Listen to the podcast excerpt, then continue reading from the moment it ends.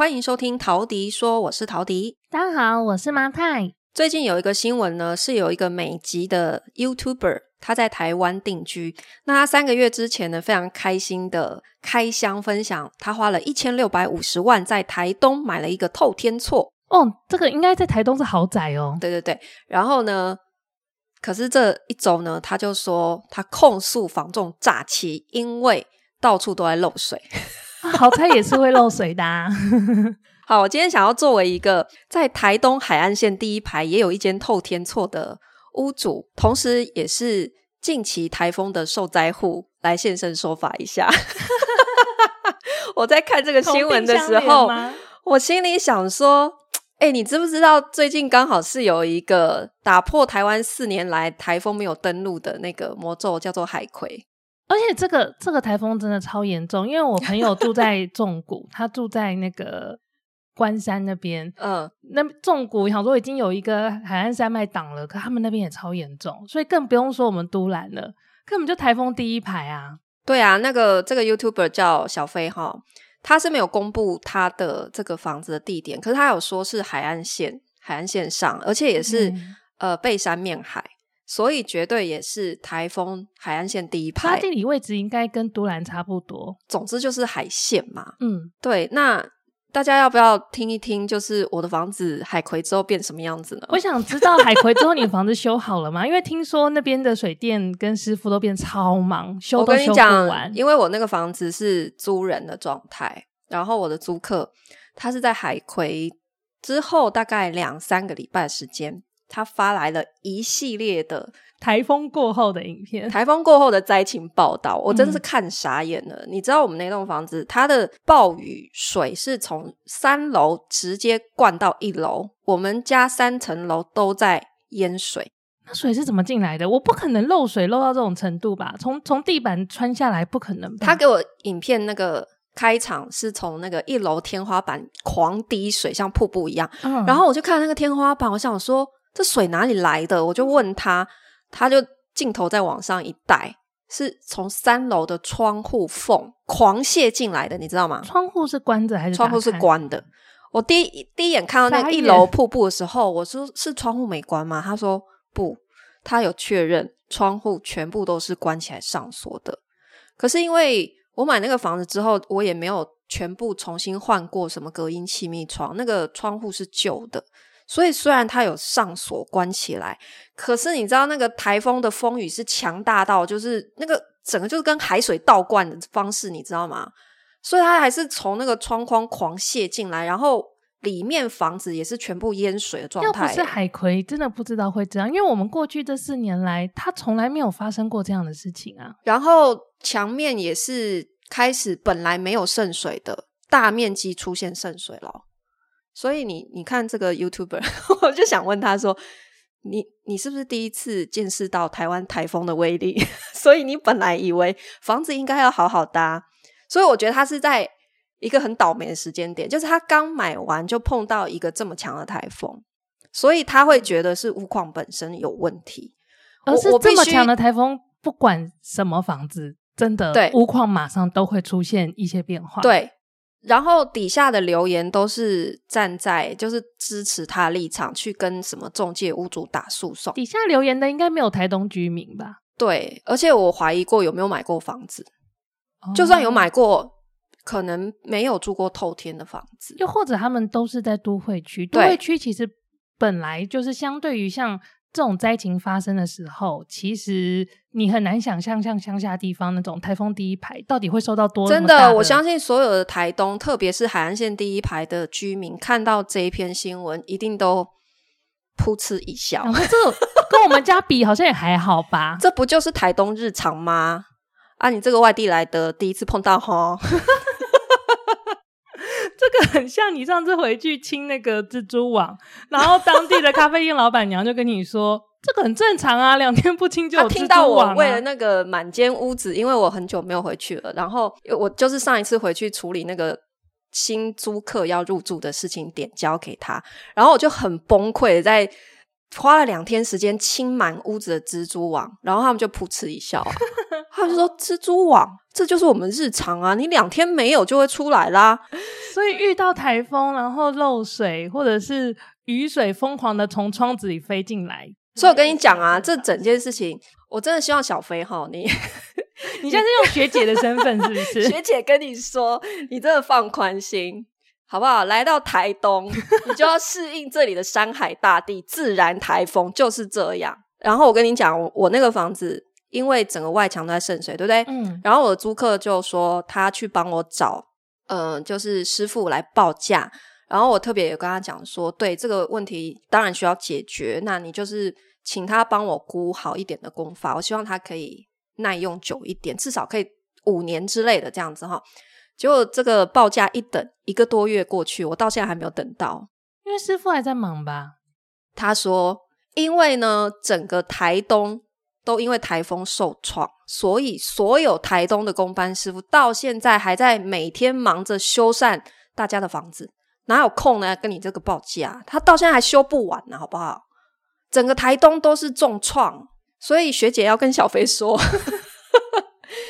你现在这个真的，我觉得我自己看是，他就是在一个刚好这个时间点买。嗯，他如果是海葵之后，他来看这个房子，maybe 第一个可能会变便宜，因为重创。嗯，第二个屋主就要修复，修复完才可以卖房子，所以他就是真的比较倒霉。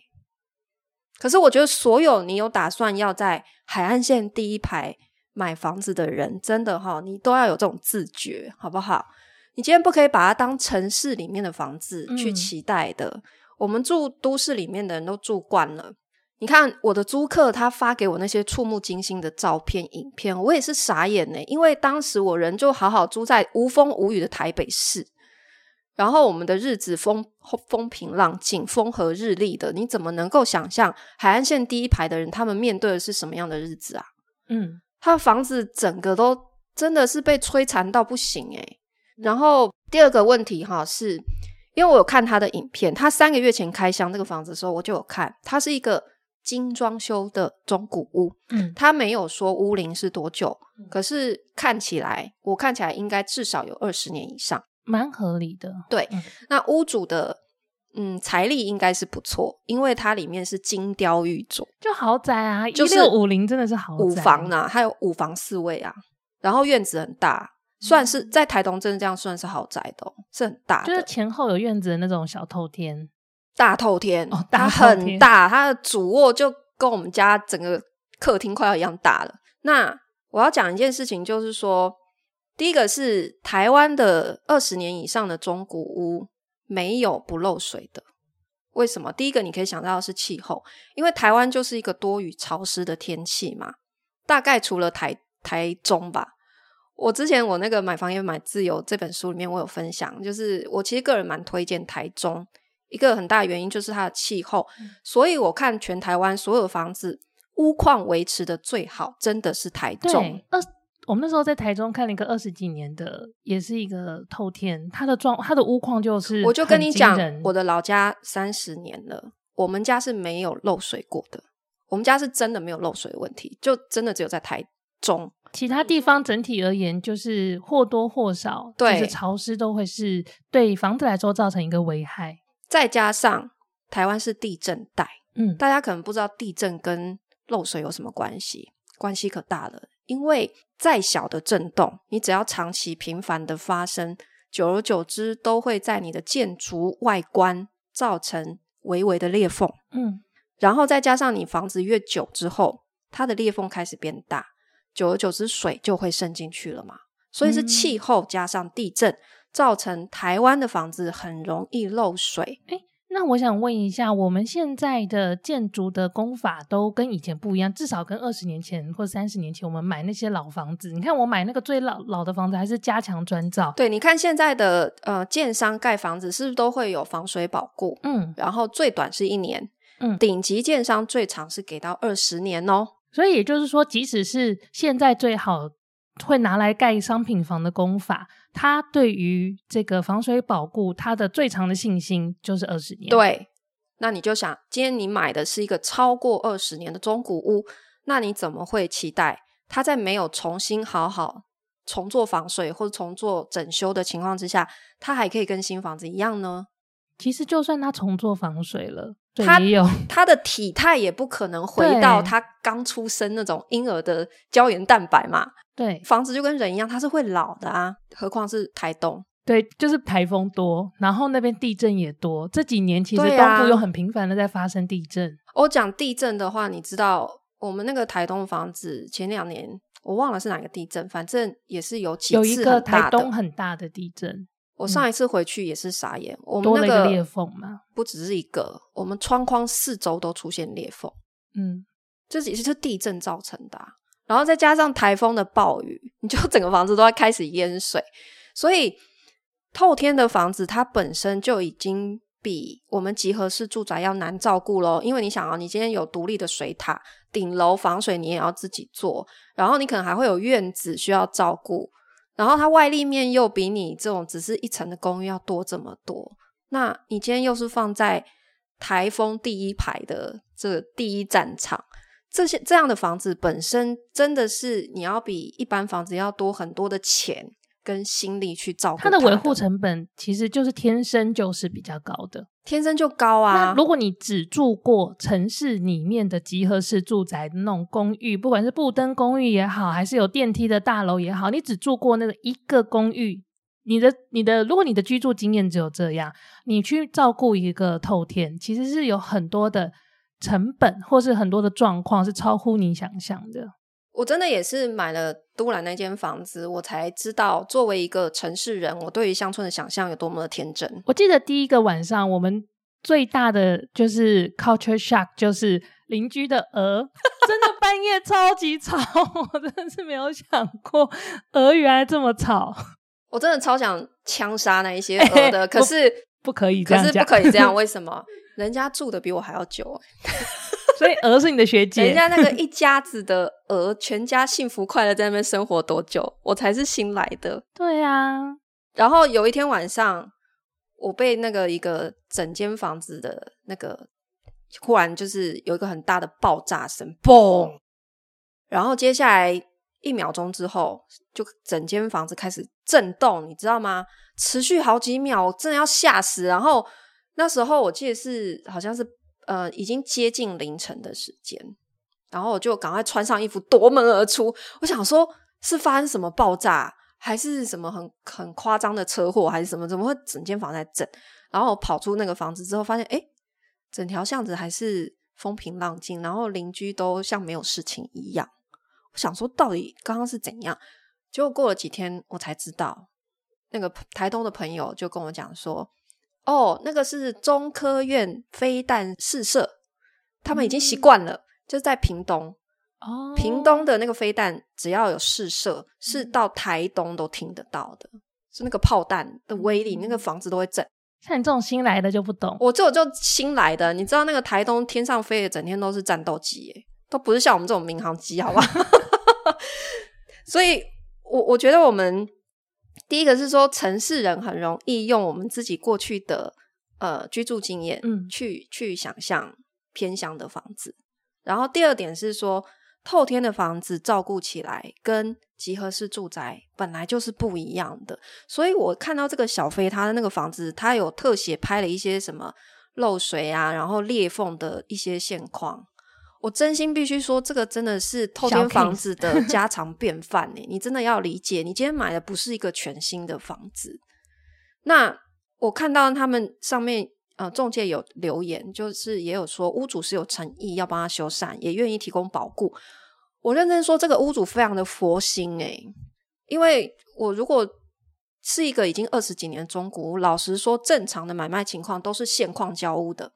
没有人会给你提供那些什么漏水保固。我当初买是也没有这些东西的，因为二选一嘛，你要便宜砍价，还是你要这个那个那个，就是要提供一大堆有的没有的售后服务跟保固，你选啊？因为你要这些保固或者是什么售后服务，那你价格一定就压不下来。嗯，这个是相对的，大家自己要去评估的哦。所以我自己买房的习惯就是。我没有要跟你这些什么啊呃要求一大堆什么售后那些保固，我不相信那些东西，因为你想哦，今天房子已经如果交给你了，好，你真的漏水，然后你回头去找屋主说，哎，漏水了，啊，你帮我修，好，要不然就是呃减价赔钱给我，那屋主他也会二选一哦，嗯、他可能会想说，好，我帮你修，因为可能比起赔钱。修比较划算，为什么？我只要修到现在看起来好就好了。对，因为其实你根本不知道他选择什么样的功法，然后可以维持多久。对，没错，因为修缮的功法真的太多种了，你的价钱高低就会决定了你的保固期长短。而且说真的，如果你会叫前屋主帮你修，就代表你其实不懂维修，是更容易蒙骗你。对，又或者他不是有意要蒙骗你，他就是更容易解决这件事情。所以正常会怎么样？我给你的防水保固，一般来讲是六个月，哈，可以啊。我就跟师傅讲，好，你帮我修，你现在就是给我保证可以动六个月，嗯，你就给我这个功法就可以了。对，哦，两三万块解决了啦，对不对？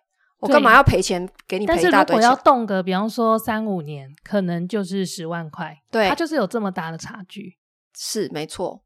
所以我是根本不会期待什么，我还要回头去找前屋主来帮我修，我觉得不现实。我就是买裸屋，好，再强调一件事情，就是我们买中古屋尽量挑素颜的，因为你看这个小飞，他就是很明显买了一个人家精装修，可是他屋龄已经非常高的房子，所以你看不出他的房子结构，天花板上面是不是早就在漏水、渗水、壁癌，你都看不出来啊。那然后。我觉得很多对于第一次买房的人啊，特别是他很容易就被这种装潢给迷惑，他就会觉得哇，好省事哦，不用再花钱装潢。可是我必须说，通常这种情况，你只会花更多钱。小飞这样就是一个例子，他后来精神崩溃，就是说我要重新花一百三十万装潢，所以他不能接受，然后还要求精神赔偿。你觉得值得吗？就是。因为你当初对这个房子的期待，我觉得这认知是有点有点不正确的。但我想问一下，就是我想要买装潢好的房子，就是因为我真的没有装潢过，我很害怕装潢这件事情啊。那你让我买裸屋，我当然你说我都懂，可是我就是不会装潢啊。那我不是会，就是我难道没有什么方法可以解决这件事情吗？呃。装潢这件事情，我当然必须说，它是它要有一个学习的过程，所以我才会说，你降低风险的方式是，你至少你买来的时候它是没有装潢的状态，你反而会比较省钱。为什么？因为人家已经装潢好，然后你再发现问题，你要重新装潢，你是不是又多了拆除的费用？嗯，还有修复的费用。你知道，你只要有拆除，就要有修复嘛。嗯，所以你只会花更多钱。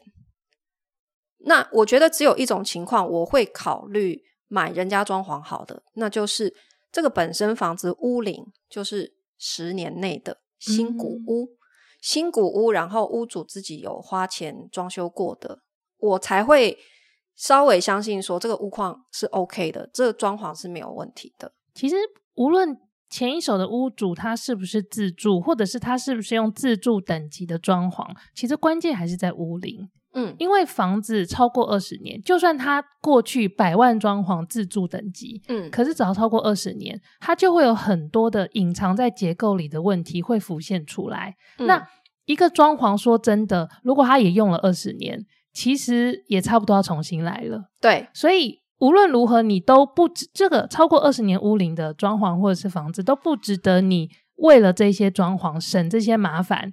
然后多花一点钱，因为实际上你不会省到麻烦，你会带给你更多的麻烦。然后这他的这个事件也有扯到说那个中介的诚信问题啊。嗯，那这件事情，呃，我会觉得是说，当然他们有彼此期待的落差，这是有的，因为他强调说当初现况呃说明的时候就是勾选没有漏水问题。可是也有可能真的点胶的时候真的没有问题啊！对啊，当时真的没有漏水啊，漏水就是一个要下雨天才看得出来的事情。是啊，我的房子也是这样啊。嗯，我我当时是现况点胶，然后也都是勾选，没有问题，没有问题啊。可是大概半年之后，老房子一场大雨，一场大雨，一场台风，就是什么问题都开始慢慢浮现，然后你也会很惊讶哦，这里房子怎么一下子没有照顾，没有人住，它就腐败这么快？那个速度是超乎你的想象的。这就是屋龄高的房子会有问题，然后再加上你是在一个海岸线的地方，就是海风的侵蚀，再加上多雨的天气，嗯、再加上地震，这些加起来都会加速你的那个房子需要照顾的程度啊。不过，其实乡村地区的房仲，我觉得真的跟都市的房仲蛮不一样，做事情的方式，或是讲话的方式。或者是整体的工作的节奏，真的都非常不一样。我老实说，我们当初在台东买这间房子的时候，我们也分享过我被代书恐吓的故事。嗯，那我必须说，经验是真的也是很不好的。我我对于台东整体房仲的 素质，我确实是 没有办法给太高的。我觉得很好笑的是，你后来不是我们有有接到那个，就是你看着你书的。读者发讯息给你，然后就问说：“你请问一下，你碰到的房仲是不是某某某？”啊，他说代书啊，他是不是某某某代书？然后就是诶，然后我超惊讶的，我想说你怎么知道？我又没有公布名字，怎么会这么明显吗？你就知道这表示，其实台东的房仲业就是那几家在独大，嗯，大家都很有共感，要不就是他们非常的恶名昭彰，嗯，所以一讲本地人都知道，诶。我们不能说就是他们平均素质比较差，而是说房仲业本来就是一个非常良莠不齐的行业，而且非常在地化，很在地化。然后我觉得会跟他的从业人员的基数，导致你碰到素质不好的呃房仲的几率会比较高，是有关系的。嗯。因为台东它算是相对偏乡，所以。在这个产业的就业人口本来相对也是比较少的，那你相对人口少的时候，你碰到素质不好，是不是几率就会变高？嗯，我觉得是是因为这个关系。当然，在我自己在台东整个找房的过程当中，我也是有碰到我觉得不错的。我不是说全部都是不好的，我只能说你踩到雷的几率真的是，我觉得对比城市里面，它是相对偏高的。不过这边我也想要。呃，我觉得也想要声明一下，就是有时候我们会太常用我们在都市里面的生活经验，会觉得说，哦，我到台东或者我到其他的乡村地区就应该要怎么做事情，我应该要照这个步骤，你应该要给我什么文件。可实际上，我觉得这真的就是，尤其在房地产，它很多时候是非常在地化，他们是配合着在地的地主、在地的屋主的一些做事方式。呃，这可以说是一种另类的城乡文化差距嘛？就是，就是你，你还是会 culture shock。对，真的哦，你不要想说台湾这么小，其实是我觉得有很大文化差异是要去适应的。嗯。我们不能用城市里面的标准去、嗯、去看待他们，然后也没，我觉得那没有绝对的对或错，但是可能就是。如果你用城市的标准去看，你可能就会觉得说，哦，感受很不好，或是他们不正规。嗯，which 我觉得没有这么绝对的事情啊。但是的确是不一样，所以奉劝所有 想要去乡村地区购置房地产的人，你要有这个认知，真的是很不一样的。嗯，没错。那回到怎么挑房子呢？作为一个整天在改造中古屋的人呢，除了呃，我在我的《买房也买自由》这本书里面有做一些怎么挑中古屋的分享。那在我的包租实战班里面，其实是教的更详细。我们甚至于会有 checklist，就是到底你要怎么去看哪一些点，然后什么样的重点是你未来会让你花大钱的，所以你要尽量的避开踩到这样的雷哦。不只是教你怎么观察屋况本身，你要 check 哪一些点。甚至包含整个街区，包含邻居，你要怎么看，怎么问？这一次改版，其实我觉得蛮有心得的，就是我们又凝结出了更多过去的经验。然后很多时候，你知道，经验这个东西，如果它没有文本化，它可能就在，它有点像口述历史，就是人传人的阶段。可是你现在把它文本化，嗯，其实就会把整个思考的脉络又整理一遍。我觉得这个还蛮重要的，因为。呃，我们现在已经陆陆续续在上线上课了嘛，然后会有一些同学来问问题。那我说实在话啦，就是如果你报名了一个课程，你要学习的绝对是做事情的方法，怎么去判断这个逻辑是什么？你要怎么去做、嗯、完成这件事情？你不是来跟老师说，请问老师明天要买哪一只股票？我要拔杯，有没有？这个、呃、对，就是你不是来呃、不会型的学员，我到现在还是蛮常碰到的。对，可是真的，如果你他是来求签的，对他来求签的，就是来问说，就是明天就是要买哪一只股票才不会跌？就是我们要教的是你要怎么去好好的选择，而不是告诉你什么东西是绝对正确。对，呃，为什么会讲这一趴？是因为呃，有一些学员他有时候会，比方说他在呃租房网站上面看到一个物件，他就直接啪把链接丢过来，然后就问老师：这间房子可以做吗？我没有办法回答这样的问题，为什么？因为我们判断一个物件到底能不能让你赚到钱，我要评估的面向是很多的，所以我们才会提到我们有非常多的 checklist 去帮助你做判断。所以我在教的是一整套的系统还有工具，但是我不会帮任何个别的案件帮你 say yes or no，告诉你。这间可不可以做？但我不会给这种回答。真的很需要一个 yes or no 的答案的话，我蛮推荐行天宫的啦。就是每一次去都可以求到签，可以好好的跟那个关公聊一下天。好啦，那呃，如果你有兴趣的话，我们的包租实战班现在呢，冬季班呢只剩下十一月二十五、二十六的那个场次有名额了，然后也剩最后几个名额了啦，所以我们可能下礼拜开始就不会工商了。嗯嗯嗯。对，那这一次额满之后，下一次实体课的时间是明年的三月底，对，四月初了。对对，所以就如果错过这一次，就明也是 OK 啦，就明年见喽。只是明年的方案可能会有点调整，大家拍谁啦？就是你只能先看线上课啦，对对对，就线上课是你报名之后就可以马上开通，嗯，但是实体课是三个月才会有一次。对，OK，好，那今天的分享就到这边喽。那希望大家就是到乡村区买房的时候，咦，爱注意哟。谢谢你收听今天的陶迪说，我们下次见啦，拜拜。